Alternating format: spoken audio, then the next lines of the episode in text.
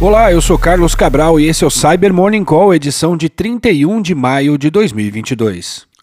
O dia de ontem teve um noticiário um tanto esvaziado, mas a gente começa essa edição falando sobre o assunto de ontem, que foi o alerta do grupo de pesquisadores NowSec sobre a descoberta de uma vulnerabilidade do tipo Zero Day no Microsoft Office, que pode levar à execução arbitrária de comandos no dispositivo afetado.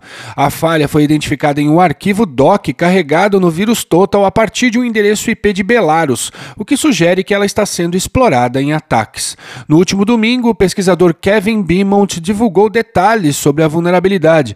Apelidada de Folina, a falha afeta as versões 2013, 2016 e 2019 do Microsoft Office e viabiliza a execução arbitrária de comandos em dispositivos vulneráveis a partir da abertura de arquivos maliciosos do Office, mesmo que a permissão para execução de macros esteja desabilitada na máquina da vítima. O pesquisador Kaz von Kotten disponibilizou um script em Python que pode ser usado para gerar documentos capazes de explorar a falha. Por outro lado, Kevin Beaumont publicou regras de detecção que podem ser úteis para indicar possíveis ataques.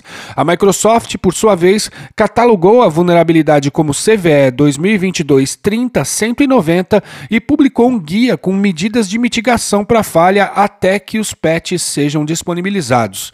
Links aqui na descrição. E a Interpol anunciou a prisão de três nigerianos em Lagos em uma operação de codinome Killer Bee realizada ontem. Os homens são suspeitos de usar trojans de acesso remoto para redirecionar transações financeiras e roubar credenciais de acesso e outras informações confidenciais das vítimas, as quais incluem empresas de petróleo e gás no Sudeste Asiático, no Oriente Médio e no Norte da África. Um dos três presos, Hendrix Omorumi, já havia sido indiciado e condenado em três acusações de fraude financeira grave e agora enfrenta uma pena de 12 meses de prisão. Os outros dois acusados enfrentarão a acusação de posse de documentos fraudulentos, os quais provavelmente foram usados em ataques de business e-mail compromise.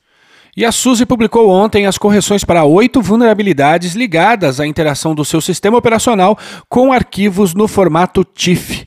De acordo com a publicação, as vulnerabilidades podem ser exploradas por meio de arquivos TIFF modificados que possibilitam a negação de serviço no sistema ou nos aplicativos vulneráveis.